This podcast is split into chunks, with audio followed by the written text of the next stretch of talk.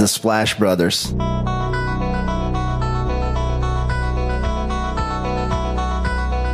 The Splash Brothers, is that? The Splash Brothers. Splash Bros. The bond that you guys share being the Splash Brothers and everything.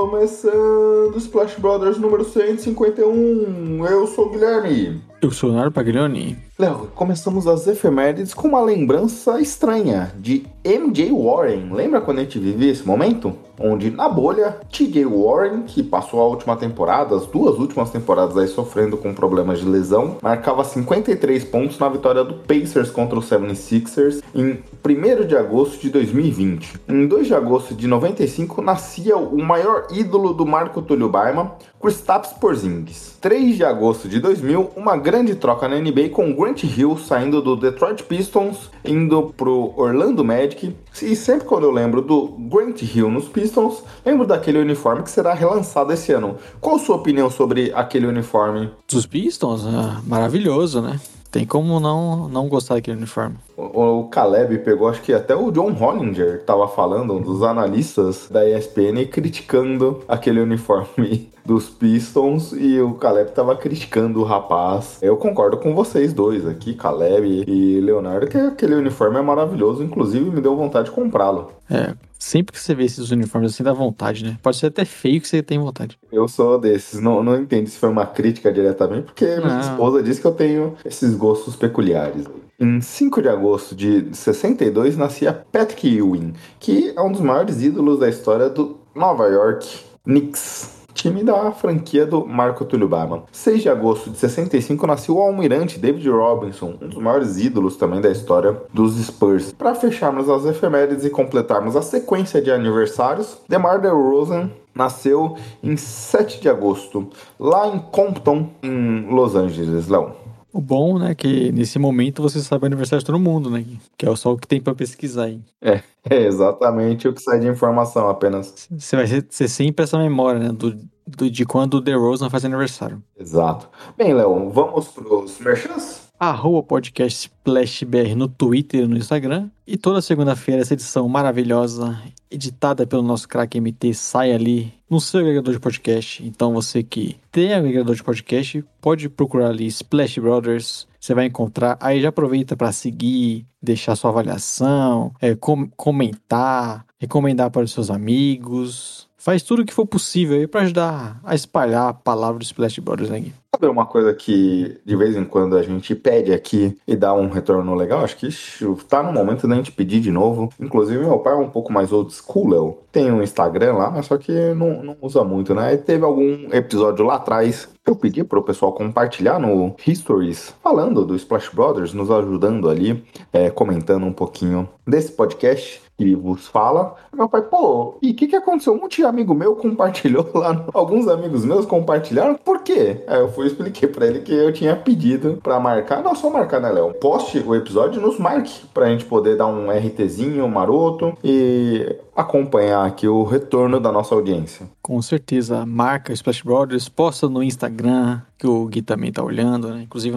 esses tempos atrás, o nosso amigo Tiaguinho fez isso. Exato, eu tava falando com o Thiaguinho até um pouco antes de entrar nessa gravação, Léo, porque eu tô negociando com ele uma troca de fantasy aqui. Ele quer tentar me dar uma surrupiada marota, mas tô, tô firme na tentação aqui do Thiaguinho. Quem, quem sempre faz isso também é nossos amigos lá do Sacramento Kings BR no Instagram, o Laurão, Lauro Cantarelli, sempre nos dá um RT legal aqui no, no episódio, no perfil do Sacramento Kings, então a gente agradece aqui. Nem sempre a gente passou aqui recentemente pelos episódios de redrafts, nem sempre a gente conseguiu trazer boas lembranças pro Lauro, mas mesmo assim ele não deixou de compartilhar nossos episódios. antes do nosso parceiro, aliás, vamos, vamos mudar um pouco a ordem aqui das coisas. Fale do nosso parceiro Marco Túlio Baima, analista de lance de free agency em Liga de Fantasy.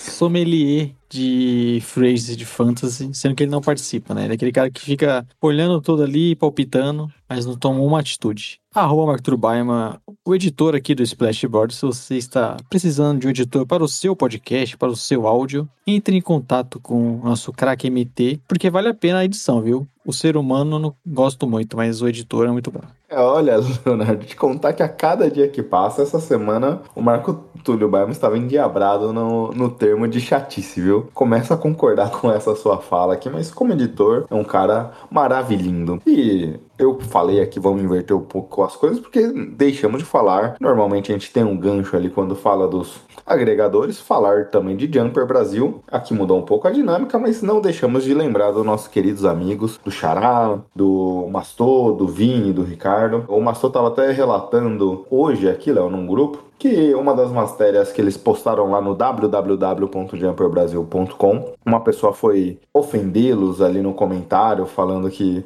era alguma matéria de certa forma espetaculosa, com algum boato, mas o Jumper tem tudo. Tem matérias que eles pegam recompartilham de alguma forma de alguma informação que vem dos Estados Unidos. Outras são matérias de opiniões, outras são algumas coletâneas que eles trazem lá de dados e tudo mais. Muitas dessas partes, talvez espetaculosas, não, não é da cabeça do Jumper que vem essas informações, né? Eles estão trazendo um conteúdo de alguém que deu esse furo. A gente pode desconfiar da fonte e tudo mais, mas é o trabalho do Jumper. Eu trago aqui essa informação para a gente não desmerecer um pouco o trabalho. Às vezes a gente vê no futebol também, o próprio Globo, Folha, esses canais repercutindo comentaristas europeus ali que dão algum boato de troca. A gente fala, é, putz, acho que não vai acontecer isso não, mas chegar ao ponto de ofender, né? Acho que a gente tem que esquecer um pouquinho essa dinâmica de redes sociais aí e valorizar um pouco o trabalho de quem tá trazendo informações e tudo mais. Então, um abraço aqui pro pessoal do Jumper, me solidarizando com essa situação. Tem que fazer a roda girar, né, Gui? Não é só de análise que eles vão viver, tem que postar as notícias, o que tá acontecendo, os rumores que são importantes. E os rumores, não, a gente confia muito no que vem de Woj, Chance, Chris Hines e tudo mais, sempre citando o trabalho do tancômetro que fez lá a contagem das ratings, mas existem diversas outras fontes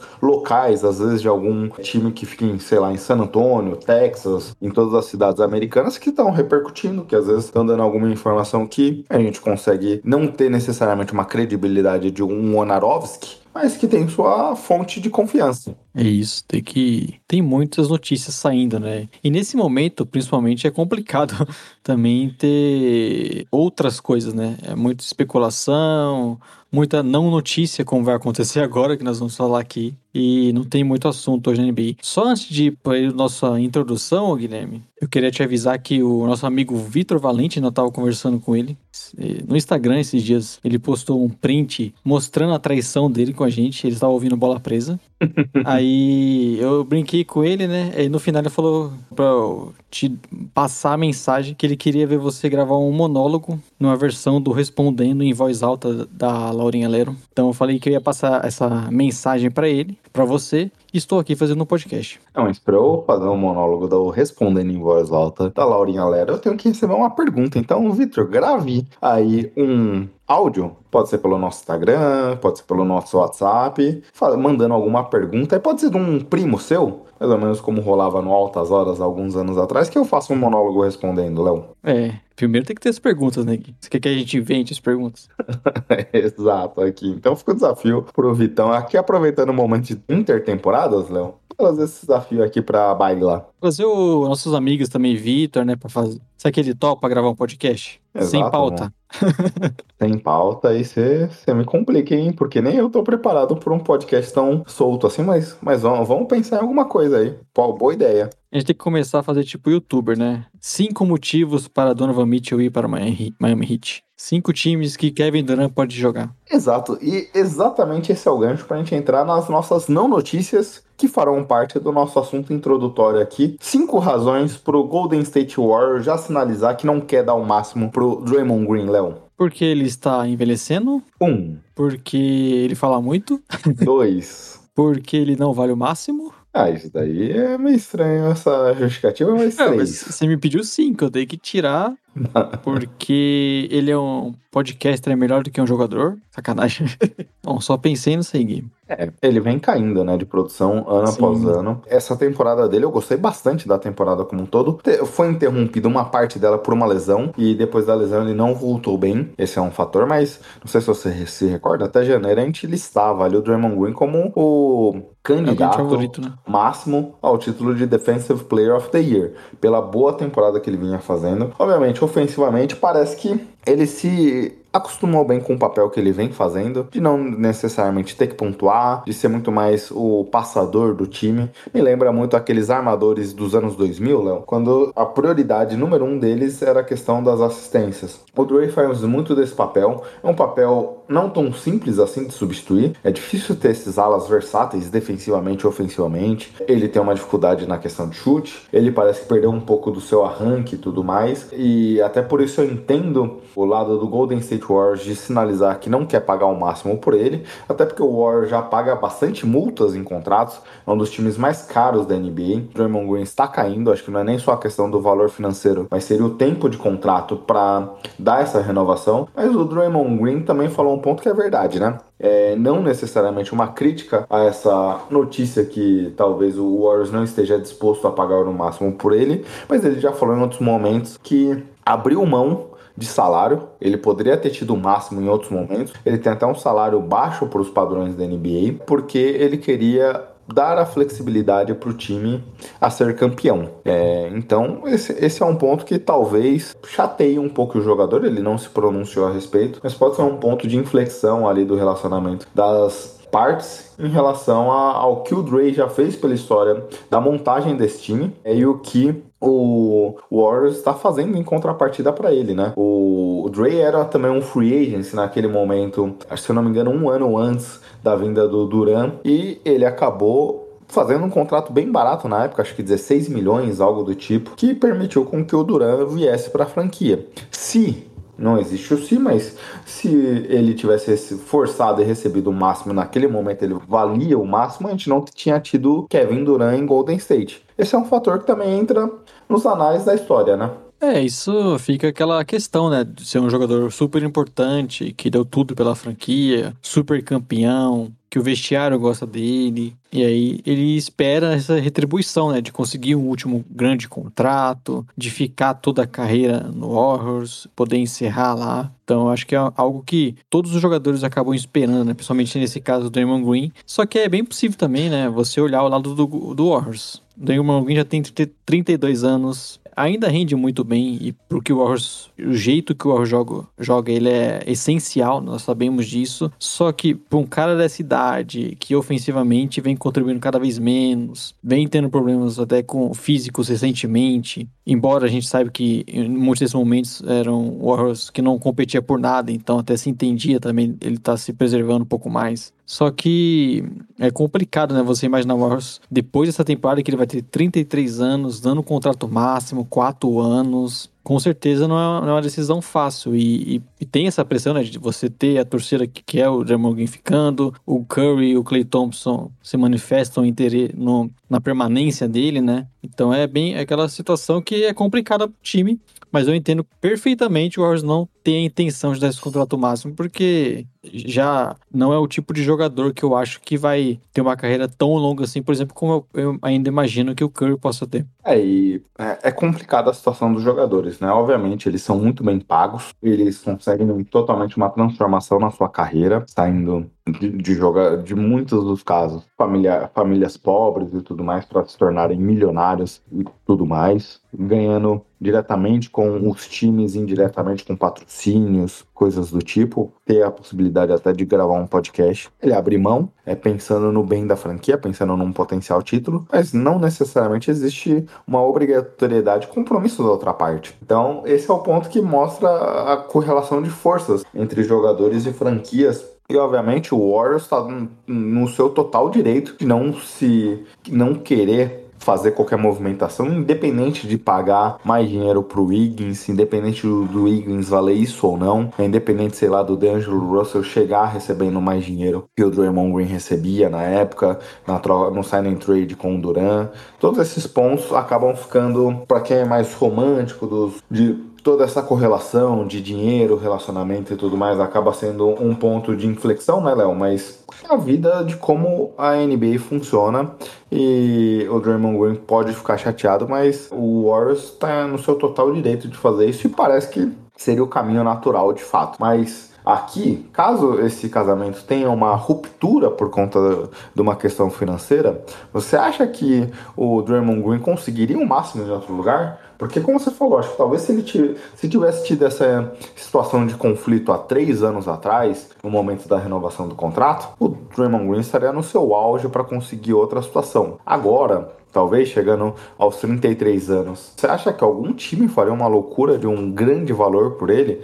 acho que um máximo é de complicado, né? Até porque a gente viu, né? Como, por exemplo, o Eiton sofreu para receber um quanto ele queria. E é um jogador jovem, muitas franquias podem apostar. E nós vimos que os times que poderiam pagar, né? Que tinham esse salário, são times que não estão a ponto de, de brigar, né? Por título e tudo mais. Então não faz muito sentido ter o Green. Eu acho que ele conseguiria, obviamente, times interessados por ele. Times que são fortes, talvez tivessem interesse até uma Silent Trade, né? Para conseguir facilitar uma troca. Mas longe de ser o contrato máximo que ele deseja, né? E ainda mais por quatro anos. É, acho que eu também passa por essa discussão a questão do tempo de contrato. Se for uma questão de ter um máximo, mas que ele conseguiria receber mais por uma, duas temporadas, lembrando até daquele contrato do J.J. Redick no Philadelphia 76ers, que ele recebeu acho que 20 milhões numa temporada, depois o Sixers renovou também esse contrato por mais 20 milhões, seria uma situação, obviamente. 20 milhões não é o que o Draymond Green tem de interesse mas é o que a gente poderia ver acontecer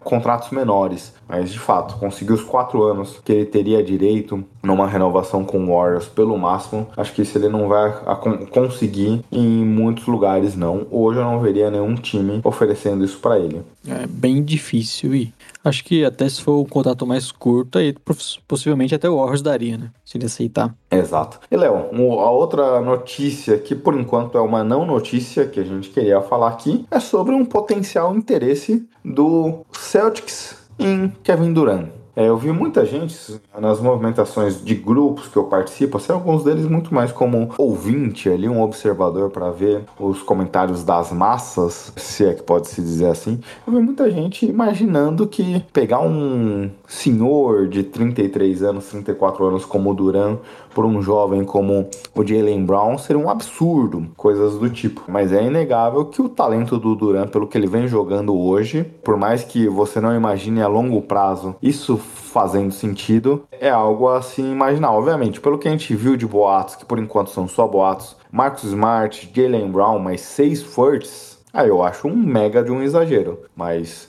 que o Nets tem uma necessidade de vencer e não necessariamente tem um objetivo de picks, e o Celtics ter um adicionar um talento desse, independente do que Jalen Brown, Marcus Smart ou qualquer outra peça desse core de talento do Celtics poderia ser envolvido na troca, não deixa de ser um salto. É, eu vejo até muitos torcedores né, do Celtics que falaram sobre isso, que não queriam uma troca do Jalen Brown, Kevin Durant, que é um absurdo. Só que estamos falando aqui de partilhas diferentes, né? O Jalen Brown é um ótimo jogador, gostamos dele, ainda é muito jovem, continua evoluindo, cresceu no time, então tem essa relação com a torcida e tudo mais. Só que o Kevin Durant é um outro patamar, né? Um cara que chega e, e muda o patamar do time e entendo o interesse dos Celtics nele, né? E foi reportado por insiders importantes, né? O Ujo, Chance. Então eu imagino que eles viram a possibilidade de agregar ainda mais um time que já é forte e que mesmo trocando um cara como Jane Brown, Marcus Smart, ainda teriam um quinteto super forte. Então eu entendo essa investida dos Celtics e mostrando cada vez né, o Brad, Brad Stevens pelo jeito muito mais agressivo do que nós vimos o, o Danny Ainge sendo.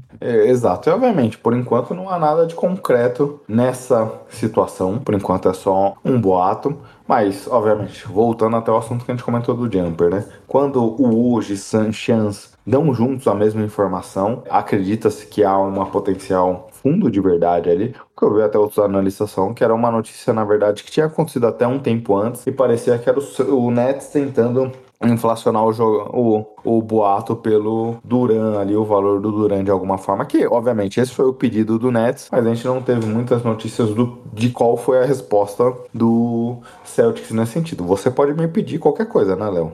Se eu vou aceitar ou não, é, e que de você ter me pedido a gente estar próximo de um acordo, há um caminho bem distante nesse sentido. Mas caso a troca viesse a acontecer, eu entenderia para os dois lados, obviamente, sem talvez esse caminhão de escolhas, seria talvez o Nets tentando retribuir o favor de uma década atrás com o Celtics. E até o interesse do Nets né, ter essa notícia, porque um pacote com Jane Brown eleva o patamar, né, das propostas e, e com certeza se o Celtics realmente tem interesse em abrir mão de escolhas e Jalen Brown, fica até difícil para os concorrentes conseguirem fazer um pacote desse nível, né? A gente especulou muito o Suns, né, que agora tá bem mais difícil, o próprio Heat fala bastante do Kevin Durant. Nenhum deles conseguiria mandar um cara como o Jalen Brown pro Nets, que aí acho que o Celtics teria uma vantagem se realmente eles têm interesse em é, a todo custo conseguir o Kevin Durant. Exato, Léo. E até por isso que me pareceu estranho um boato envolvendo tantas escolhas de draft,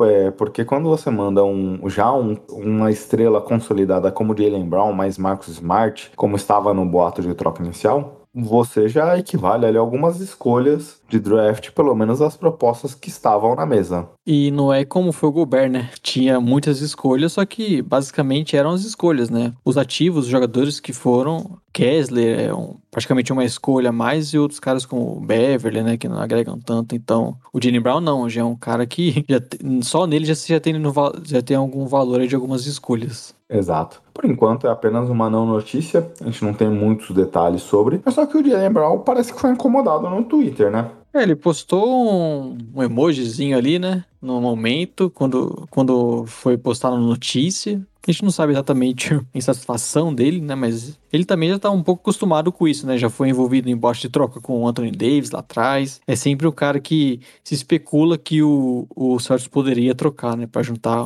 colocar um outro jogador lá do Tatum. Mas pelo contrário, é o que parece, porque os outros lados que pediam o Jalen Brown e, como você bem lembrou, o Danny Ainge parece que sempre foi reticente nesse valor. Então, parece que ele esteve sempre muito bem valorizado dentro da franquia Boston Celtics. Obviamente, agora numa outra direção, num outro caminho, mas parece que o time não necessariamente esteja ali numa situação de querer maltratar uma das suas estrelas. N não veria dessa forma. Aquele negócio, né? Muitas das informações, às vezes os jogadores também ficam sabendo como nós, via imprensa, não necessariamente os executivos, os general managers avisam a cada tentativa de troca o jogador. Há relatos já, por exemplo, do próprio do JJ Redick, onde é que ele, sai, ele estava em Orlando, saiu para fazer uma road trip, jogos fora de casa, e aí no meio de lá foi avisado que ele ia ser trocado. Ele nunca mais voltou para casa dele porque mudou para um hotel, aí terminou a temporada, ele era free agent, acabou acertando com uma outra equipe, a esposa dele é que acabou cuidando dessa parte burocrática e tudo mais, ele disse que nunca voltou para casa onde ele morava. Então, às vezes as negociações acontecem numa velocidade que não há, e às vezes nem é interesse do general manager ficar compartilhando esse tipo de assunto com todos os jogadores, mas às vezes pode ser que, como você falou, por mais que o Celtics não tenha aceitado uma troca, mas por sempre estar saindo na mídia, esses potenciais interesses devem machucar o jogador. Essas coisas Inclusive mostram, né, que são tudo, tudo na NBA são negócios, né? Até por isso que eu nem fico muito incomodado com o jogador pedindo troca e tudo mais, porque eles também, os times, quando quiserem se livrar deles, vão trocar e não tem muito o que fazer, né? É. É, Léo, era mais ou menos por aqui, né? É isso, não tem muito assunto sobre a NBA e é até por esse motivo que hoje aqui vamos receber um convidado especial, né, Gui, para falar sobre cinema. Cinema! Como diria o pessoal do Choque de Cultura. É, exatamente, a gente vai comentar o filme Hustle, Arremessando Alto, lá da Netflix. Um belo filme e belos comentários do nosso amigo Gabriel Martins, né, Guilherme? Ou nem tanto. Hum, bora lá. Splash!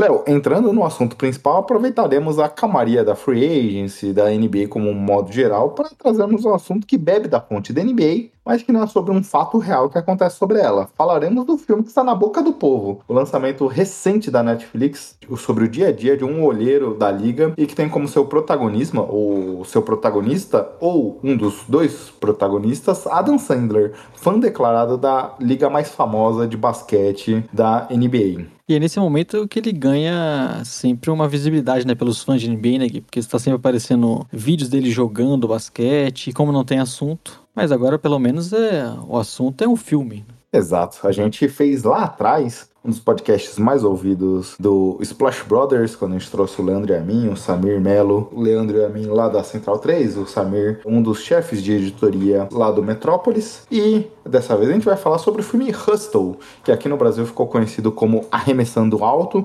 E para isso trouxemos nosso tradicional amigo da casa aqui também, Gabriel Martins, o cara dos esportes. Tudo bem, Gabs? Fala Guilherme, fala Léo. Vamos falar dessa grande obra cinematográfica. É, eu percebi que o Gabriel tá bem empolgado, viu, Gui? Acho que é um filme que ele gostou bastante. E fico feliz que ele tenha aceitado, aceitado o nosso convite, porque geralmente acontece o contrário, né, Gui? Alguma vez eu recusei? Nunca recusei. não, eu, eu que já falei com o Gabs de fazer esse filme. Um... O mesmo não pode ser dito sobre o Guilherme. é, um mês atrás, né? Mais ou menos, Gabriel, quando eu participei contigo lá no seu podcast. Aliás, quer deixar já o perfil do seu podcast, canal no YouTube, Twitter, Instagram, TikTok, tudo que você tenha direito aí, até mesmo comentar do seu plano de assinatura, esse é o momento. Então, podcast Cara dos Esportes. Você curte NBA, NFL, escute lá que o programa é bem legal. Sou suspeito, mas acho programa bem legal. Twitter, Instagram, TikTok, tudo é.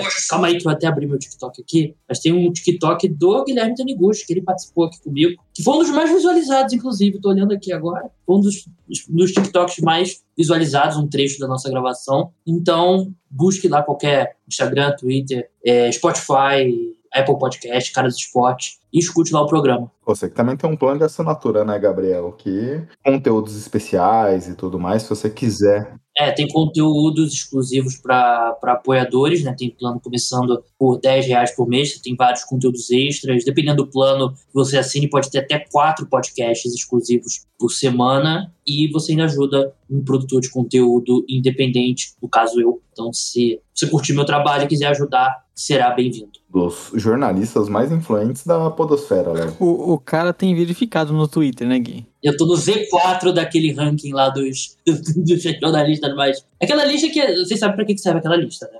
Não sei. Não sei. Vamos marcar aqui os jornalistas que, que tem maior probabilidade de dar retweet no nosso tweet.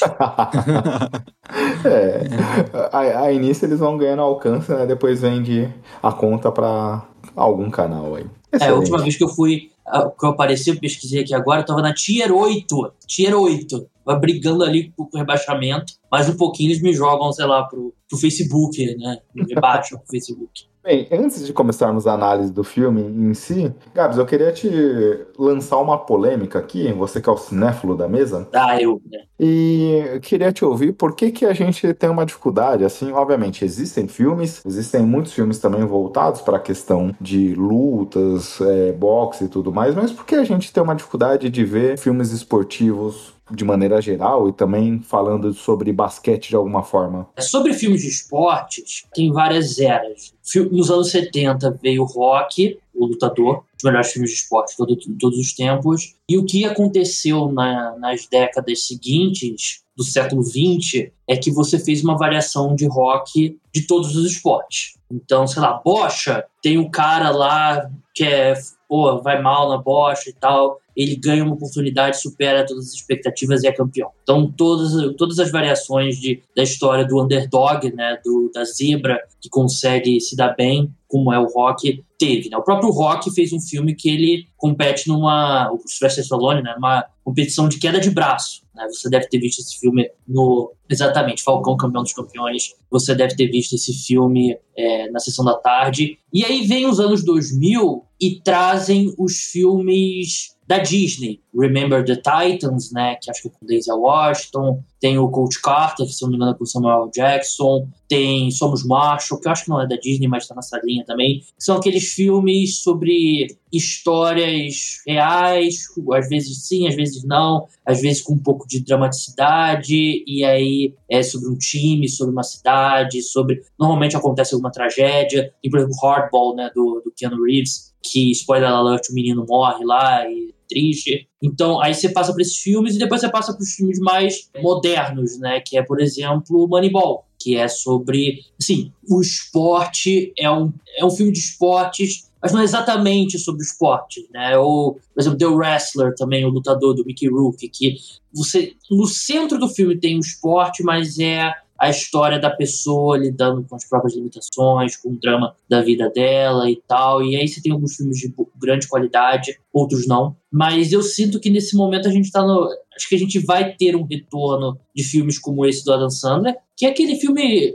É basicamente a história do rock, né? A gente volta. Assim como a moda, né? Qualquer música volta no estilo, moda volta algum tipo de roupa. Acho que os filmes. De aquela história do, do cara que é contra tudo e contra todos e consegue ter sucesso. E esse filme é, é, bem claramente uma história dessa, né? O, o Remissão do Alto é claramente essa história aí do, do Azarão que consegue uma vaga na NBA. Exato, é. E eu acho que, que existe uma dificuldade da gente ter mais filmes nesse sentido, porque querendo ou não, quando a gente aborda o esporte, a gente tem uma dificuldade para fazer com que ele pareça real de alguma forma, né? Acho que esse é um ponto que, no meu ver, acaba limitando um pouco as gravações. Não sei se você viu, é, Gabs, Léo, Ted Lasso, que bebe um pouco dessa fonte, que nem o Gabriel falou, que circunda o esporte de alguma forma, mas não, não é necessariamente sobre o jogo. É, é um treinador de futebol americano que acaba indo trabalhar num time da Premier League, na primeira divisão inglesa é a premissa mais idiota de todos os tempos, mas é a melhor série. É a melhor Sim, uma das melhores séries do, dos últimos anos. É fantástico. Sim, eu sou apaixonado por ela.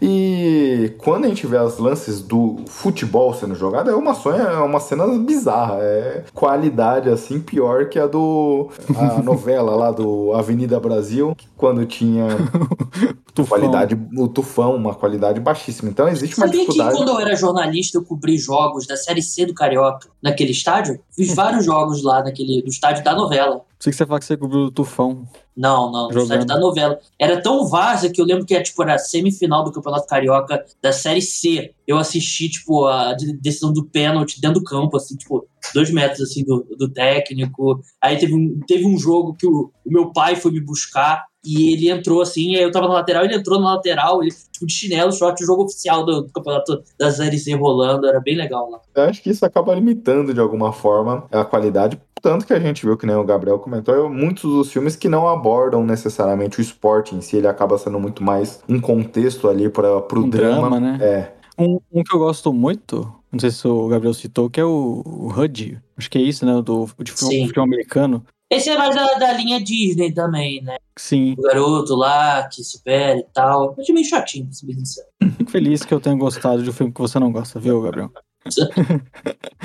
mas acho que cai muito nisso, né? De ser um filme de. No, que é no esporte, mas que é muito voltado pro drama, questão de motivação, como Coach Carter. É, e eu até falei aqui do que o filme caiu na boca do povo de alguma forma, porque, pelo menos na minha bolha, eu vi muita gente ali compartilhando o filme, o Hustle, no caso, aquelas mensagens motivacionais, aqueles coaches que pegaram alguns trechos do filme e começaram a tentar ganhar like em cima disso, e vi muita gente entrando nessa onda de não sei se viu o filme, mas pelo menos compartilhá-lo de alguma forma, porque tem alguns momentos que o Adam Sandler vai lá, dá uma mensagem motivacional, você quer vencer, você precisa, você é seu maior adversário, coisas do tipo, coisa que a gente vê muito também na temática esportes e que esse filme também bebeu muito dessa fonte, não só do underdog de alguma forma, mas também dessa questão que acaba se correlacionando, mas também do, do, do da, da, motivação, da superação, que acaba sendo interessante. A gente falou aqui, já acabou passando, o Léo comentou filmes favoritos dele,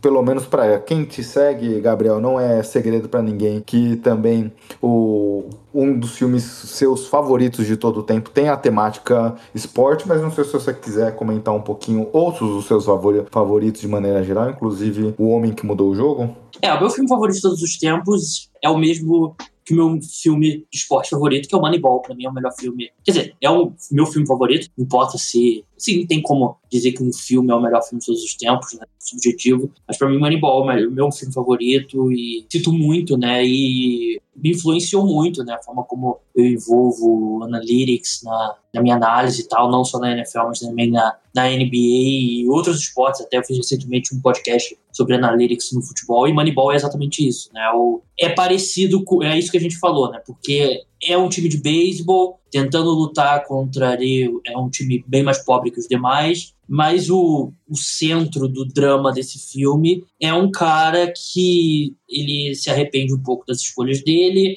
ele sente que ele foi mal avaliado, ele tem um grande rancor contra o sistema do beisebol e ele quer provar que ele pode ser campeão, porque ele é uma pessoa competitiva, mas ele também quer refazer, ele quer mudar tudo, um, uma resposta aí ao mundo tradicional do beisebol. A história real, o livro também é muito bom. Inclusive, quem traduziu o livro foi o Vitor Camargo, né, o Two Minute Warning, lá no Twitter, colunista do UOL. Um grande filme, assista porque é, excepcional. É, os meus filmes favoritos, Léo, aqui com a temática esportes, que eu mais gosto é o Toro Indomável, é, que é também sobre uma questão de boxe ali, que vai abordando o, o drama ali envolvido. O Robert De Niro é o ator principal, então é um filme bem legal, acho que dos anos 60, 70, se eu não me engano, aqui. Então tem uma temática, provavelmente competiu ali de alguma forma com o Rock, que também é um dos meus filmes favoritos. Eu gosto do Rigora Game, que eu tava até comentando num grupo hoje.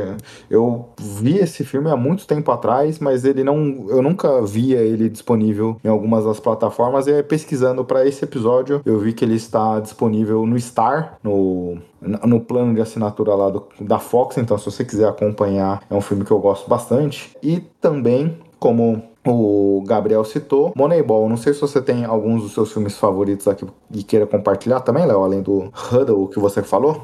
Gosto bastante do Moneyball. Acho que nosso ouvinte sabe, né? Eu não sou um cara que para pra ver muito filme. Mas o Moneyball é um desses que eu já vi mais de, algum, mais de uma vez. E eu talvez tenha um pouco de vergonha de falar isso, Gui, mas um filme que, que eu gostei bastante quando eu vi na época é aquele filme Gol, né? O Sonho Impossível. Que eu tenho é, certeza legal. que. que eu tenho, é legal. Pensei que o Gabriel ia me esculachar agora, fica até mais calmo de que não aconteceu isso. Não, eu vi quando. Eu vi também muitos anos atrás, não lembro nada, eu lembro na época eu gostar. O 2 eu não gostei. É, o 2 é o que aparece os Galácticos, né? Também. É, o não, Graves. Esse, é, esse, esse, segundo eu já não gostei tanto, mas o primeiro eu lembro que eu vi muitas vezes na sessão da tarde. Eu achei que você ia ficar com vergonha de falar, Léo. É quando você começou, aliás, a ficar com vergonha de falar, que você ia citar aqueles filmes de esportes que tem um cachorro como o ator principal, alguma coisa do tipo. Aquele filme Hooligans conta como filme de esporte? Eu acho que conta. É um filme bem legal. Esqueci de citar aqui. Gosto do filme também. Bem violento. Bem violento. E agora a gente vai começar um pouco a análise do arremessando alto. Aliás, antes da gente começar a avaliação em si, ele teve 68 de 100 no Metacritic e 93% do público aprovou no Rotten Tomatoes. Aqui é só pra gente ter uma ideia de como as pessoas que assistem aos filmes têm compartilhado as avaliações sobre ele. Aqui a gente vai tentar entrar numa análise do filme separar um pouquinho ali a parte dos spoilers, mas obviamente de alguma maneira a gente vai acabar entrando um pouquinho nessa parte. Então, se você não viu o filme e quiser ter uma experiência completa antes dos spoilers, assista ele, está disponível no Netflix. Depois aqui é, se junte ao restante do podcast. Ou se você não ligar muito para isso, que nem eu não ligo, acompanhe conosco. E, e nesse filme também, Gui, tem nenhuma importância o spoiler, não. A história é bem comum, né? É, exato. E o filme que teve um elenco ali, eu vejo o filme dividido em duas grandes partes. Uma, um núcleo ali que envolve, que são atores de fato, tem um pouco mais da dramaticidade, e o elenco do, do basquete realmente. É um filme produzido pela empresa do LeBron James, então tem já esse selo, essa conexão com a NBA de maneira direta, porque o LeBron é um dos produtores do filme. Além da, no, nos atores, além do Adam Sandler, o filme conta com a participação da Queen Latifah, Ben Foster e Robert Duval. Quando a gente vê os principais, o elenco da NBA de alguma forma, o Juancho Hernan Gomes é o protagonista do filme. O seu antagonista é o Anthony Edwards, um dos principais novatos da liga. Além desses, tem a participação de Luca Doncic, Troy Young, Chris Middleton, Kyle Lowry. O filme se passa nas instalações do 76ers em Filadélfia, então tem o Doc Rivers, tem jogadores como Dr. J, Julius Irving, Alan Iverson, Shaquille O'Neal, Charles Barkley, o Kenny Smith tem uma participação grande no filme. É um elenco bem recheado, né, Léo? E é legal ver essa quantidade de atletas, ex-atletas participando no filme, muitos deles quando o filme acaba, quando começa a entrar o crédito, Dirk Nowitzki também, tem todos, ah, o Dirk tá atuando, representando ele mesmo, o Troy Young, ele mesmo, um monte de jogadores se auto-apresentando no esporte, acaba sendo uma celebração de tudo que a NBA acaba vendendo e como produto. Eu acho que isso é o primeira coisa que chama atenção e faz a gente querer assistir esse filme, né? Por conta de, de você ter todas essas personalidades participando. Eu vi antes mesmo de assistir o filme, tinha muitos comentários do pessoal perguntando, né? Quando que apareceu o Leandrinho, quando aparecia tal jogador. Então isso acho que acaba chamando mais atenção, principalmente dos fãs de basquete, que eles querem acompanhar, querem ver como tal jogador participou, quais jogadores aparecem. É uma referência importante para quando a gente está assistindo, né? Ver esses caras atuando. Então é algo que, com certeza, imagino que fez é, chamar a atenção dos fãs de esportes em geral. E até como você disse no início, né? Acho que criou um pouco dessa hype nesse filme. E o, o elenco bem recheado, né, Gabriel? Tanto na, nas duas frentes aqui, a gente tem Queen Latifah, Ben Foster, Robert Duval, que são atores famosos de Hollywood e tudo mais, já fizeram bons filmes, grandes filmes, produções a níveis grandes dos Estados Unidos. E também todo esse elenco de astros. Obviamente, o filme acaba tendo um, alguns protagonistas nesse núcleo, o Juancho, Anthony Anthony Edwards, Kenny Smith, mas muita gente também participando de maneira é, bem legal no filme. É, a quantidade de jogador da NBA jogador que participam dá um, dá um clima bem legal, né? Naquela coisa de. que a gente tem filmes, principalmente de liga, principalmente da NFL, né? Que muitas vezes são times. Eles botam nos times genéricos, né? Porque não tem os direitos e tal. E esse filme a NBA abraçou bastante. Então você tem basicamente algumas das maiores estrelas da liga atualmente e dá um. Sim, por exemplo, aparece o Brad Stevens, né? E ele que seleciona o, o Ancho, né? E, calma aí, tem um spoiler, né? Foi mal. Nessa altura, se você não assistiu o filme, você não tá com vontade de assistir. Mas é, é um filme, é um, um cameo, né? Uma participação que eu achei bem legal também. Foi o, o The Professor, né? Que Sim. da AD One, né? Que quem cresceu ali no início dos anos 2000, final dos anos 90, né? Era gigantesco, né? E ele, até hoje em dia ele é famoso ainda, ele faz um vídeo no YouTube bem legal, que ele joga com a galera na rua e tal. Fantasiado. É, de, de Homem-Aranha e tal. Eu achei bem legal isso também. Então, é legal porque parece que é mesmo no mundo da NBA, né? Parece que eles estão mesmo ali naquele mundo, achei bem legal. E o Adam Sandler também, ele é um cara que ele sabe, ele conhece esse mundo, então não é aquela coisa do você bota um ator aí que nunca jogou basquete, não entende nada de basquete, tem que fingir ele não. O Adam Sandler, a gente sabe que ele entende, então acho que dá, um, é, dá uma sensação de realidade maior. É, e a gente vê até nesse sentido, Gabriel, em alguns momentos ele sendo o treinador ali do Juancho, mostrando movimentações, o que tem que fazer, e como você falou, dá a impressão que ele conhece muito do que ele tá fazendo, sabe coordenar ali as, as ações e tudo mais, então dá esse ar de dramaticidade, dá, dá esse ar de realidade entre o núcleo. Aliás, entrando já um pouquinho no filme, eu, ve, eu vejo o filme ali em três blocos, grandes blocos, acho que a gente pode falar um pouquinho sobre eles de maneira geral e depois a gente vai abordando um pouco o filme. Um bloco da, dos elencos de Hollywood ali, um pouco da dramaticidade, todas as polêmicas envolvidas que a gente vai tentando, tenta criar os gatilhos para a história, os momentos momentos de tensão e tudo mais, seja com Anthony Edwards e o Juancho, ou até mesmo o elenco de atores realmente. A dinâmica entre o Adam Sandler e o Juancho, que funciona super legal ali, os dois rolam uma química muito boa, formam uma dupla bem legal, acho que toda a parte que envolvia os dois, se fossem outros atores, talvez você não daria, não conseguiria te prender de alguma forma, e pela química dos dois, pela forma como os dois se comunicam, parece bem real, parece que os dois de fato estavam bem conectados ali no filme, e a parte da ode à NBA de alguma forma, que é a parte onde é que ele tá fazendo os treinamentos, tá desafiando alguém,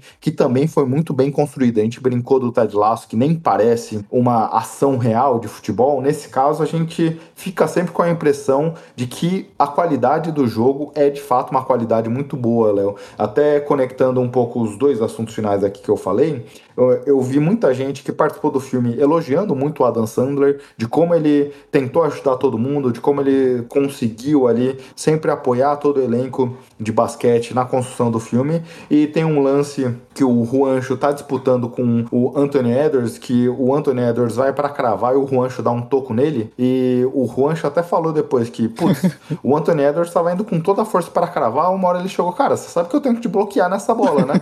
ele, cara, mas você acha que eu vou te deixar me dar um toco aqui simples?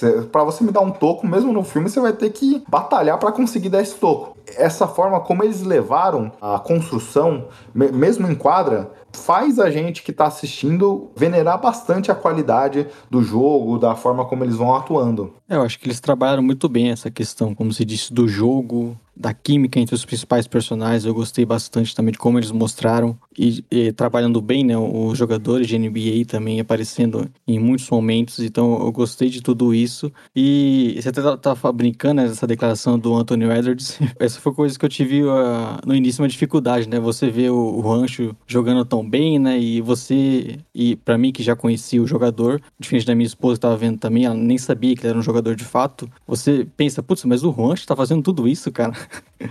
pra cima do Anthony Edwards ainda, mas eu gostei. Eu acho que eles trabalharam muito bem essa questão de, como você disse, do jogo no alto nível, de trazer também em alguns momentos por exemplo, naquele treino que, que ele tá com o Triang e tudo mais, e outros caras, é uma boa qualidade e trazer junto da motivação e tudo mais. Então, acho que foi uma. rolou uma boa química e, como vocês estavam falando, de, de ser feito por pessoas que, é, além de jogar basquete, que entendem de basquete, como é o Adam Sandler, acho que eles souberam trazer bem isso e é o que acaba chamando a atenção para quem é meio que da comunidade, né? Do basquete. Você como ouviu essa parte toda, Gabriel, tanto da parte esportiva ali que é reproduzida no filme, como também a relação do Sandler com o Juancho, o Anthony Edwards e tudo mais? É aquilo que eu falei, né, do Sandler conhecer realmente o, o mundo do basquete. Eu achei as cenas de basquete, assim, acho que é o ponto alto do filme, né? Porque são bem realistas e não só. Porque, assim, tudo bem, você tem dois jogadores de basquete jogando, né? Mas ela é filmada muito bem e dirigida muito bem, né? Essa cena, por exemplo, vocês citaram do Toco, né? Do, do Wancho no, no Anthony Edwards, né? Ficou muito boa e parecia um jogo real, né? Porque é, é muitas vezes um problema, né? Tem aquele filme do Edward Norton, né? Que ele, tem uma cena que ele joga basquete na, na cadeia. Esqueci o nome, acho que é, é mas tem uma cena que ele, tipo, ele que deve ter o quê? 1,80m, ele jogando basquete na cadeia, ele dá uma enterrada com reverse, né? Que, é, que não existe, né? American History X. Então, esse é muito mais realista. Claro, com jogadores fica bem mais. Assim, não é tipo a Top Gun Maverick, né? Que os caras foram, filmaram dentro do jato, né? Mas ainda assim, tem uma Não tem como fingir certas coisas. E acho que nesse ponto eles merecem. É, pra mim, a melhor parte do filme realmente é, é a autenticidade do, das cenas de basquete. Porque, por exemplo, você tem Space Jam original, sei lá, com os desenhos lá jogando basquete, Michael Jordan esticando o braço, e não são as piores cenas de basquete feitas no filme de basquete, né? Tem muito piores. Então, isso que, se tivesse que destacar um ponto desse filme, a gente não vai entrar ainda em ponto negativo, né? Mas se tivesse que destacar um ponto positivo, é certamente é esse. Entrando na parte de destaque, eu gostei muito da relação do Juancho e do Adam Sandler. Acho que é, essa parte me fisgou demais. Nos momentos, por exemplo, quando ele tá lá no hotel, ele precisa falar que o cara tá consumindo filme pornô ali. Então, a, aquele momento, a forma como os dois ali se comunicam é super legal o Juancho vai e responde, tipo, ah não, não sou eu, ah não, putz, sou eu mesmo, não sei o que, fica aquele climão lá meio estranho ali. É, são coisas simples é, da comunicação, de como é construída ali a história, mas que os dois conseguem ter uma conexão ali muito legal e que acho que funciona super bem. Acho que também outro ponto alto é a forma como os dois vão se comunicando, como as coisas vão rolando. Isso eu gostei bastante. Você gostou do Roncho como ator, Gui? Achei que. Acho que o Gabriel tinha até comentado comigo, vamos deixar isso daqui pra hot take, que acho que era mais ou menos isso que você queria falar quando a gente conversou sobre essa gravação, né, Gabriel? Eu achei o Anjo péssimo. Mas o Edwards? O Edwards, muito bom. Carismático, Sim. bom ator. Eu achei o Anjo péssimo. assim, eu, particularmente, não, não gostei da atuação dele. Ele parecia realmente um jogador de basquete tentando ser ator e achei muito ruim, sem expressão, não, não comprei nada dele. É, é, é o Adam Sandler é, carregando nas costas do filme. Então, o gênio, o Adam Sandler, fantástico e tal, e ele fez por merecer o dinheiro que ele ganhou nesse filme, porque eu achei o Ancho muito ruim. É, eu acho que. Eu não sou um crítico como o Guilherme, como o Gabriel viu Guilherme. Mas se eu tivesse que destacar um ali, seria com certeza o Edwards, né? Como ele fez bem o papel de vilão, como ele provocou e parecia, né, realmente um ator ali. Eu gostei bastante da atuação dele. Do Juancho, eu não falo como o Gabriel, que falou que é péssimo, o pior ator que ele já viu na história, mas realmente no, o Juancho me lembrou ele, ele sendo jogador também. Tá? Não, não, não se destacou muito. Ah, obviamente, o papel do Juancho era muito mais complexo que o do Anthony Edwards, né? O Anthony Edwards aparecia em momentos ali específicos, as suas falas eram em momentos específicos e tudo mais, mas o Juancho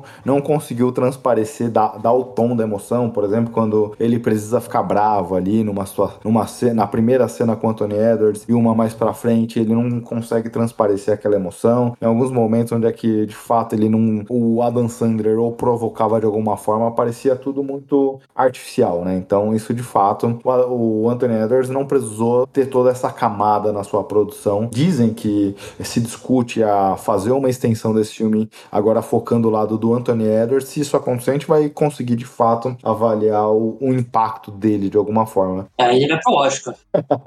além do MVP e o título que vem na NBA, ainda ganhou o Oscar, será? Seria o prim... Se bem que não seria o primeiro, né? Porque já teve. O Kobe já ganhou um Oscar de, de melhor curta de desenho, né? De animação. Acho que teve um filme do Kevin Durant também, que ele produziu, que ganhou melhor curta. Seria o terceiro jogador da NBA com, com um Oscar. É, como atuação, né? E o Edwards, ele tem um pouco disso, né? No carisma dele, as entrevistas são bem legais. Ele parece que é um cara meio que, que gosta de estar no centro das atenções. Então acho que ele tá num ambiente bem confortável para ele, né? É, as entrevistas dele, como você falou, são sempre engraçadas, polêmicas e tudo mais. Mas, entrando numa parte que eu não gostei, o filme, basicamente, o Adam Sandler é um olheiro da NBA. Ele tá cansado dessa rotina, é, tenta mudar de profissão ainda dentro dos Sixers, não consegue. E aí ele tem a missão de encontrar um astro aí para apoiar esse elenco. Ele acaba encontrando o Juancho e aí tem todo o trabalho de convencer ele a vir para a NBA, depois de conseguir fazer com que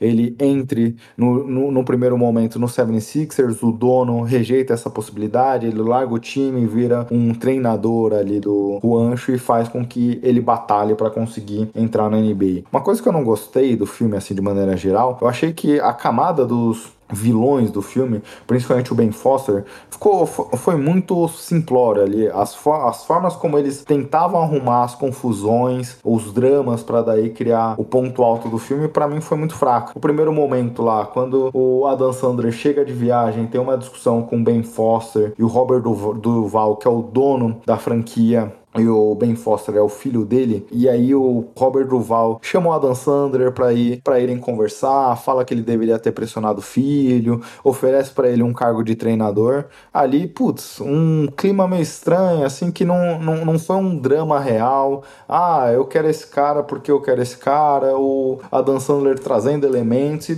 Não, não me pareceu um drama real. Toda a situação que envolvia o Ben Foster como o garoto mimado que acabou assumindo o, fi, o o time que o pai faleceu, não querendo aceitar a, as indicações do Adam Sandler, talvez por inveja, porque o pai gostava dele, essas coisas, me pareceu muito superficial, assim, para criar o drama, para criar atenção em relação ao filme. Não sei o que vocês acharam, Gabriel. O dono, o filho, né, no, ele lembra, deve ser inspirado um pouco no James Dolan, né, do New York Knicks, né, o filho de um dono tradicional, né, o próprio Ginny Buzz e o, o, irmão dela também são dois filhos de um dono original com momentos questionáveis, né, mas eu, eu achei legal, assim, o Roberto Val participa pouco tempo do filme, mas eu achei que foi efetivo, achei que foi é, bem feito e esse ressentimento, né, dele, do dono novo, né, o Ben Foster, Ben Foster, não, do dono, você falou, eu achei realista também, achei uma parte legal do filme. Assim, é plausível o, os dois baterem cabeça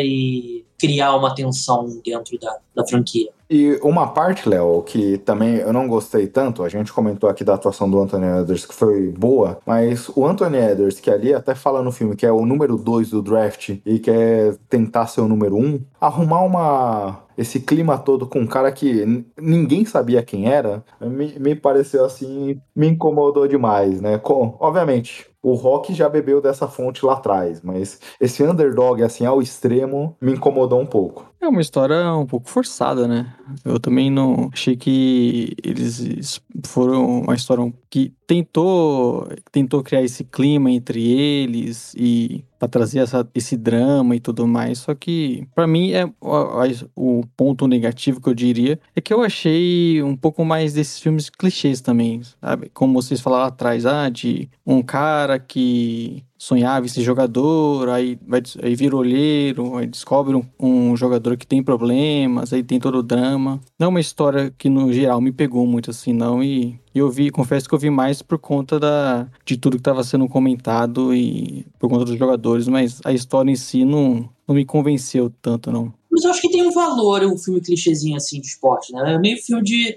sessão da tarde, assim. É aquele filme que você não, não, não vai assistir do nada, né? Mas se você tá passando ali na, na TV, não tá fazendo nada, quem sabe? É, que no caso da Netflix é difícil, né? Você tá mudando de canal.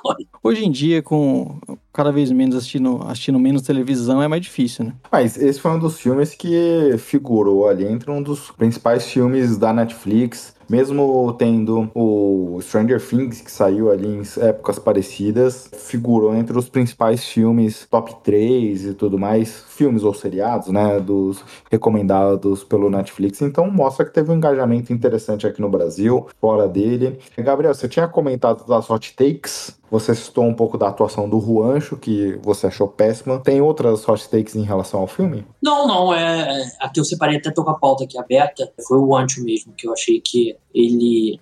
Sei lá, será que ele foi o melhor jogador que nos testes tem algum jogador que poderia ter feito pior e poderia ter feito melhor, né? Não sei. De repente você inverte o, os papéis, né? Se bem que é um jogador europeu, né? E não sei como é que estaria com o Anthony Edwards mas é, eu achei muito ruim. É, acho que tinha a questão de ser um cara que venha da Europa, talvez tenha alguma idade limite ali, pelo, pelo que o casting deve ter procurado, mas. E, e aí eu não sei, por exemplo, eu pensei no Luca Don't, mas será que ele ia querer se submeter a isso? Acho que não difícil, tinha que ser um cara desse nível. Porque, se eu não me engano, na gravação desse filme, teve uma história que ele não foi pra bolha porque ele dava filme? Sim, foi tipo. exatamente tipo. isso. Não teria outro jogador que abriria a mão, não vou jogar na, na bolha pra, pra participar do filme. É, tem, tem esse ponto realmente que acaba limitando. Então, e por ser o europeu, como você falou, acho que isso acabou limitando demais as buscas por potenciais atletas, né? E eu acho que ele parece velho. Eu não consigo comprar ele como um jogador em idade de draft ainda. Também não. Tanto que eles acabam colocando no limite de 22 anos, né? Eu gostei muito do, do Boban. É, o Boban é carisma em pessoa, né? Então. o filho dele. não tem como não gostar, né? Não, é. Como é que é? Quantos anos tem o filho dele? 12. eu tenho 22, eu tenho 22. E, e isso, cadê sua certidão? Não, queimou. não, nem muda a face, né? E o Adam Sandler também, você falou, Gabs, que conduziu muito bem o filme. Eu achei que ele, naquele jeitão dele, algumas piadinhas meio bobas, assim, de maneira geral. O filme começa já um pouco nessa pegada, um pouco do humor depreciativo que ele vai, que ele tem também, acho que é uma parte alta dele, mas foi uma atuação bem legal, é, bem digna, assim, não, não é o melhor filme, a gente até debatia isso antes da, da gravação, né? Não foi o melhor filme dele, nem, nem no quesito esporte. Que é um filme, um filme digno do Adam Sandler. É, ele, assim, ele assinou um contrato milionário com a, com a Netflix, né? De acho que eram sete filmes e, se eu não me engano, já, já foram colocados mais quatro, né? E ele tá meio que, assim, buscando ali um pouco uma do futebol americano, também correndo com a bola ali para quatro jardas ali, tentando avançar. Nenhum filme necessariamente horroroso, mas também eu olho aqui para minha lista do top 10 não tem nenhum da era Netflix, né? Mas ele é muito popular e aposto. Deve ter sido um dos filmes mais vistos do Netflix aí no, nos últimos anos. Realmente, não sei se foi você ou se foi o Léo que falou, né? De muita gente de fora da bolha do basquete assistiu esse filme também. E agora a gente pode entrar no outro ponto aqui, Léo. É, independente da qualidade do filme, independente de ser batido ou não, o produto atingiu seu objetivo e a NBA acaba bebendo muito bem dessa fonte, que é chegar em mais pessoas. Não sei como é que você consegue mensurar um pouco o impacto que você imagina que E pessoas de fora dos Estados Unidos, né? Que é o importante pra mim. É, e acho que o objetivo até de ser um cara estrangeiro era justamente também para abrir um pouco dessa porta na Europa, de alguma forma, você conseguir atingir outras pessoas com um produto americano, mas trazendo uma personalidade de fora e tudo mais. Acho que a NBA acaba, e quem produziu o filme, acaba é, fazendo um bem assim ao esporte, porque o que deve ter de pessoas que entrará, consumirá a NBA a partir de agora, ou o basquete de alguma forma a partir de agora, passa a ser um dos bons benefícios desse filme. Acho que essa era o grande, talvez, objetivo, né? Porque não é um filme nichado que vai ser só para pessoas que gostam de basquete. Pelo contrário, né? O Adam Sandler com um filme na Netflix super badalado, todo mundo comentando e, e acaba. Eu vi muitos comentários em Twitter, pessoas próximas falando sobre o filme que pessoas que não, não necessariamente gostam de basquete, como eu falei, pessoas que nem sabiam que a, algum daqueles caras eram jogadores realmente. Então, eu acho que nisso o filme cumpre um bom papel e, e como vocês citaram ali para destacar também, o Gabriel tava falando, gostei bastante do Adam Sandler atuando, viu, Gui? Eu geralmente não sou um fã dele, evito até assistir filmes da Adam Sandler. Cinéfilo. Não, pelo contrário, viu, Carlos Esportes, mas eu gostei da atuação dele, achei que talvez tenha sido a melhor de todos os filmes daqueles clichêsãos que eu, eu acabo assistindo do Adam Sandler. Agora quer entrar na sua lista, Gabs? Porque o Léo tá falando que é um, talvez, dos clichês o favorito, acho que você discorda, né? É, discordo. Eu, tenho, eu fiz um top 10 aqui. Top 10? Top 10. Você conseguiu juntar 10 filmes do Adam Sandler? Eu tinha comentado com o Gui que eu faria e eu lembrei cinco minutos antes do, do podcast, mas eu fiz aqui a lista. Assim, do, tem dois aqui que estão com, é, completando tabela aqui, né? O décimo colocado eu coloquei aquele Eu os Declaro Marido e Larry, que é com aquele ator que. Muito bom esse filme. que é, qual é o nome daquele ator que também tá na bolha do Adam Sandler, né? O- é um dos principais ali do, do Hit também, né? O Conselheiro Amoroso. Faz, é, o, o filme que eu lembro dele é aquele lá que ele é um guarda de shopping. É o que, é o, o que, o que parece um amigão, não é? É, exatamente. Olha, eu não vou aceitar gordofobia nesse, nesse podcast. É o, Ke- é o Kevin James. Kevin James, isso. É, é um filme divertido, né? É um filme que o Larry. Não, acho que o Larry é o Adam Sandler. Enfim, não lembro detalhes também, né? Mas é o O Larry é o Kevin. Larry é o Kevin, né? Ele, a esposa dele morre, né? E aí ele vai perder um benefício lá se ele não for casado. Aí ele casa com um amigo dele, né? E aí, enfim, filme divertido. Nono colocado, Tratamento de Choque, é um pouco mais antigo, é com Jack Nicholson, e também é bem divertido. Spanglish, acho que é Spanglish em português, né? É um filme dele com, se eu não me engano, a Salma Hayek, agora não lembro se é ela, mas ele é um, é um chefe famoso, é capaz de ver. É um pouco mais sério, né? Não- é, é comédia, mas é um pouco mais sério, né? Acho que tá no meio do caminho, porque o Adam Sandler tem alguns filmes sérios, tem os filmes tradicionais, acho que tá no meio do caminho, então lida também com a barreira de idioma, né? Que, a- que ela é empregada da família e só fala espanhol e tal, é um filme divertido também. Sétimo colocado, Golpe Baixo, remake, né, do filme lá que, o, que ele é preso, né, ele é um quarterback de um time, ele é preso por supostamente manipular resultados, aí ele tem que montar um time com Presidiários lá. dos presidiários, né, para para competir com o time do, dos guardas e enfim é um filme legal ele pessoal que gosta de futebol americano ama esse filme mas eu acho que diz mais sobre a falta de filme bom de futebol americano do que a qualidade em si de golpe baixo sexto colocado se vocês quiserem me interromper por favor mas sexto colocado como se fosse a primeira vez com a Drew Barrymore clássico filme que provavelmente em algum canal de TV a cabo tá passando nesse momento né um dos filmes, Com certeza. é um dos filmes que mais passaram na TV a cabo E esse vale falar bom filme. Comédia, comédiazinha romântica, né? Tem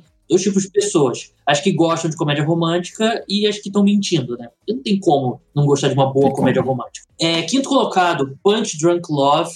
É da linha aí mais, mais sério, né? Dele é com é dirigido pelo Paul Thomas Anderson, né? O, ca- o diretor favorito de caras cinéfilos como o o Léo, né? E tem o Philip Seymour Hoffman e tal. É um filme mais sério e é bem estranho, mas bem legal também. Quarto colocado, esse o, o Gui citou ontem quando a gente estava conversando, The Meteorite Stories, né? Que é Esse é meu favorito. muito bom também. Ele, o Ben Stiller e o. Caramba, qual é o nome do pai deles? Dustin Hoffman. Dustin Hoffman. Muito bom, né, Gui? Sim, muito bom. É, e aí uma pegada totalmente mais dramática, né? Sim. Foge totalmente do que a gente tá acostumado a ver do Adam Sandler de ser 100% comédia e tudo mais. Aliás, um ponto que você comentou até da patota do Adam Sandler, normalmente os filmes que não tem aque- aquele grupinho que a gente sempre costuma ver ele gravando, se não tem aquele grupinho do Adam Sandler, normalmente os filmes do Adam Sandler são bons. Quando tem aquele grupinho, eu já nem perco tempo.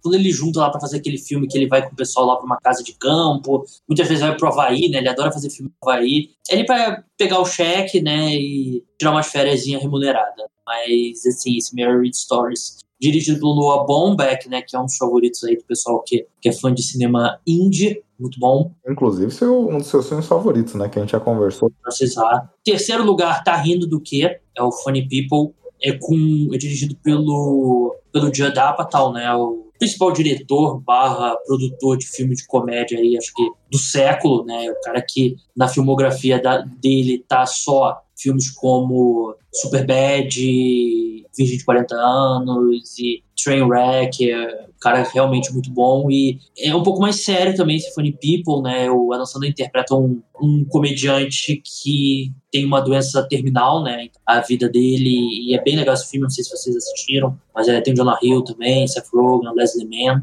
Na, terceira, na segunda colocação, um clássico. Esse até o Léo vai ter assistido. O Paizão, pelo jeito ele não assistiu. To- Não, todo mundo assistiu esse filme. Big Daddy, na verdade, né? Filme triste, né? Filme triste assim, porque tem uma cena bem emocionante, mas é um ótimo filme clássico aí da sessão da tarde. É, recomendo se você não assistiu. Em primeiro lugar, Joia, é, Joias Brutas, Uncut Gems, né? Do, do Netflix também. É o melhor filme do, do Adam Sandler, a melhor atuação do Adam Sandler e um filme que ele induz muita ansiedade em você, porque é um filme que é tenso o tempo todo. Ele Toda interpreta hora, um, é, ele interpreta um cara que trabalha com joias, né, em Nova York, faz várias merdas. Filmaço, não poderia recomendar mais. Viciado em apostas, né? E acaba se, envol- É, isso aí dá pra gente se identificar. se- acaba se envolvendo lá em apostas e tudo mais, e acaba sofrendo as consequências a partir desse vício. E aparece o Kevin Garnett. Que tem uma baita atuação bem melhor É. que em relação à do Juan. O Juancho. ah, mas não é difícil. O, o top 1 não tinha como discordar, né? Joias Brutas bem acima dos outros. Mas eu fiquei surpreso que não tem esposa de mentirinha. Aí eu fico um pouco decepcionado também com meu amigo Gabriel. É o da Jennifer Aniston. É, sim. Ah, essa era dele, eu não, sinceramente. E também você não citou nenhum daquele lá que ele fez do Gente Grande, né? É, o- Também é não outro filme que você coloca em qualquer momento, uma TV a cabo tá passando. hein? Não, um, um que eu conversei com o Gabs, que eu falei que senti falta da relação dele, é o Clique. Que é um baita filme, assim, em termos de. Mas esse. não. Clique eu acho extremamente triste. É, Não, bem triste. É bem deprimente. Não, o clique que eu ia falar, o clique, acho que todo mundo já assistiu alguma vez na vida e, e é uma das coisas que você depois pensa, né? Porque você perdeu duas horas da sua vida fazendo isso. Caraca, eu tenho um dos melhores filmes do Adam Sandler. Você o trata assim, Leonardo?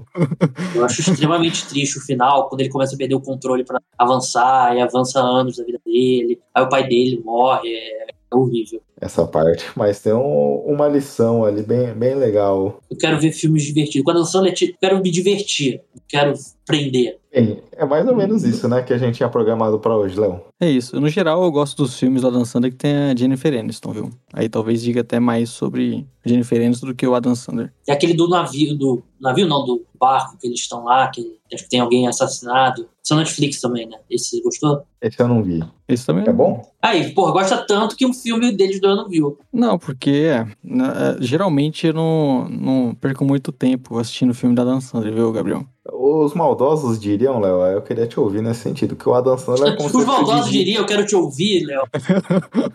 que o Adam Sandler parece o Didi Mocó dos Estados Unidos, em algumas situações. Isso seria ruim, Yogi? Você tá falando mal do, você tá falando mal do nosso Didi Mocó também? Não, é. Me parece um pouco de elitismo cultural do que.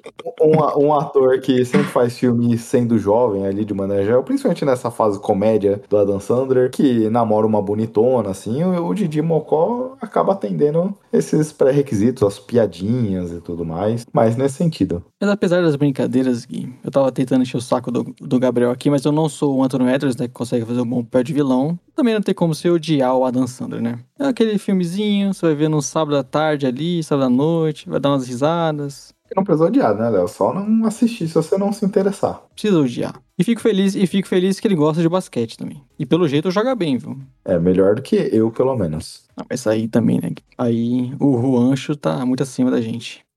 Como ator e a gente como jogador. Com ator. O Rancho com Ah. ator é muito melhor do que a gente como jogador. Sei não, hein? Quer dizer, eu nunca joguei com vocês. Vocês são melhores ou piores que o Marco? Eu, sou- eu já joguei com o Marco. A gente, eu ganhei do time do Marco. Talvez o Gui não tenha feito nenhuma cesta. Talvez. Mas ele ganhou. É o Udonis Haslem do time.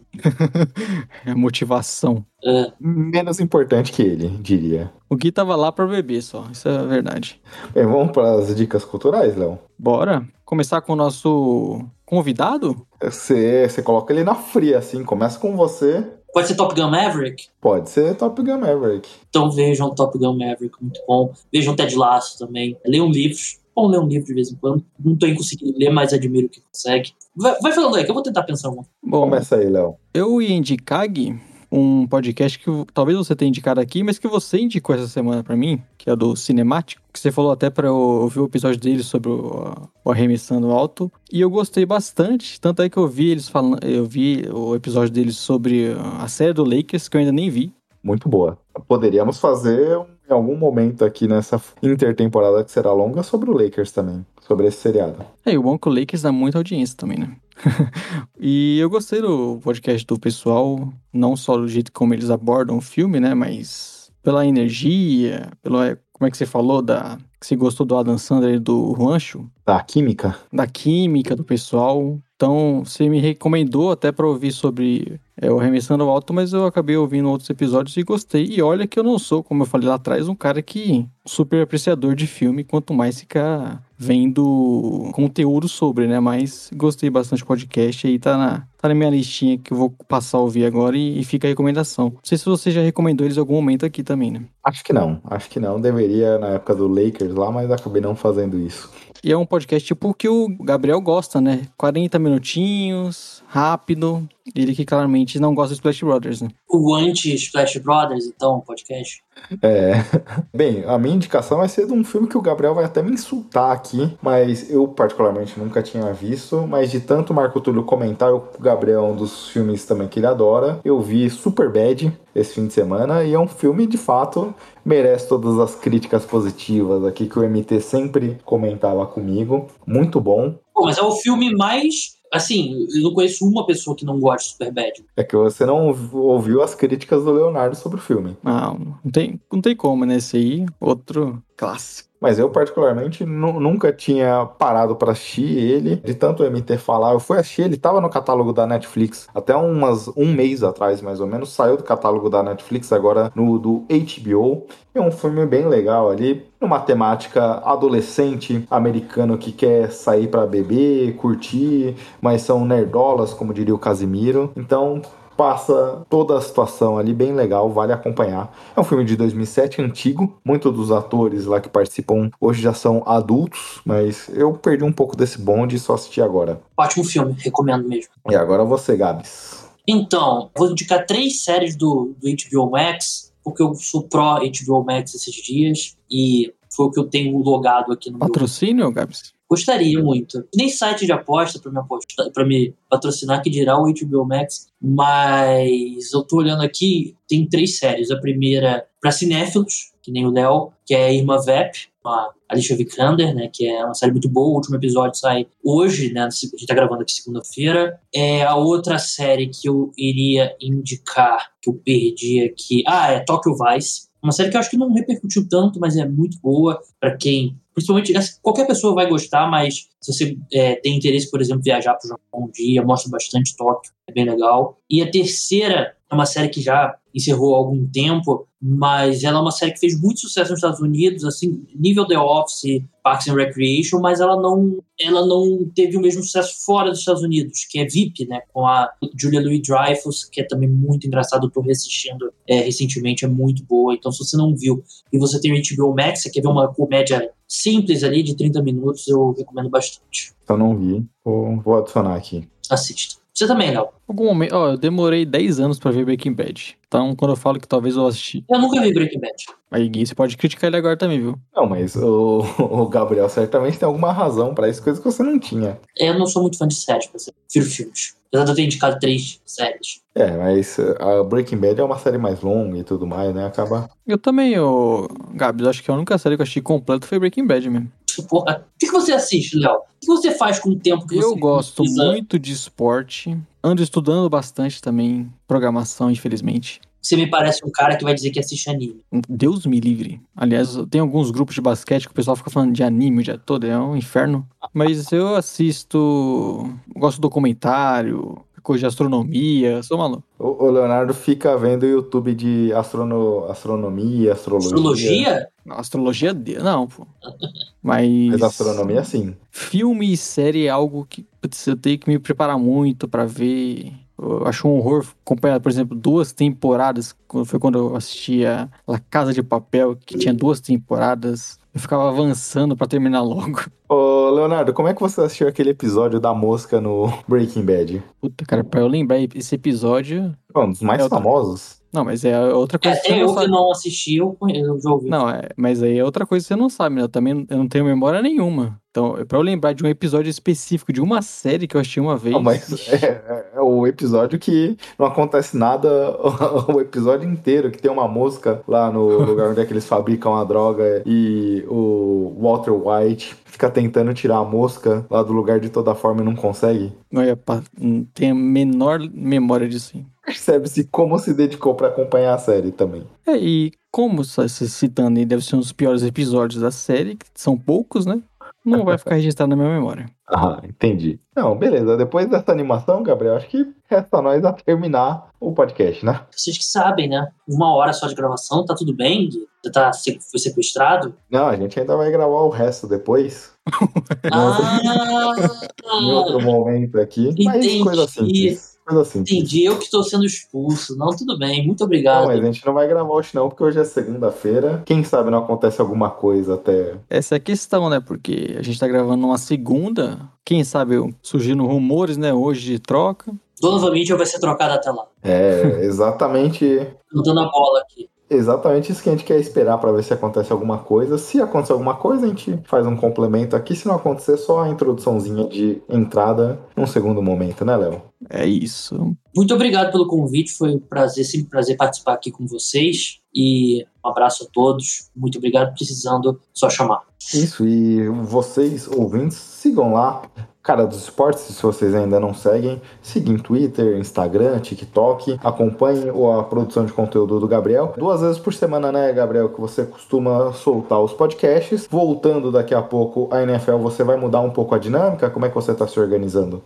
Eu solto um podcast em duas partes domingo à noite. Terça-feira tem um podcast exclusivo para apoiadores. E na quinta-feira à noite tem um podcast sobre NBA aberto. E durante a temporada da NFL vai ter mais um podcast aí. Vai ser um calendário diferente que ainda estou definindo os últimos detalhes. Dá até vergonha, né? Que a gente fala que trabalha tanto fazendo um por semana. O Gabriel só é uma máquina de soltar podcasts. Isso porque o Gabriel edita o dele, né? Exatamente. Tem uma Baima na minha vida. Vo- Você já até indicou aqui em outro momento, né, Léo? Normalmente na NFL, domingo ali, quando acaba a rodada, já podcast saindo uma horinha depois ali. Domingo de madrugada. Grave podcast enquanto eles dormem. E isso depois Exatamente. de acompanhar um dia todo de futebol americano, né? Porque tem jogo o dia todo. Então, parabéns aí, o Gabriel.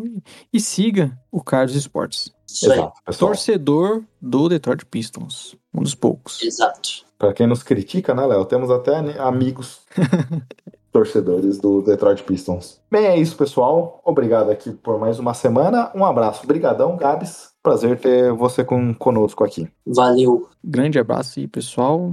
Até semana que vem. Tchau, tchau. Tchau, tchau.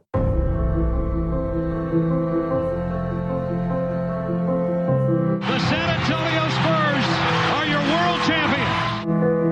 Oh, blocked by James.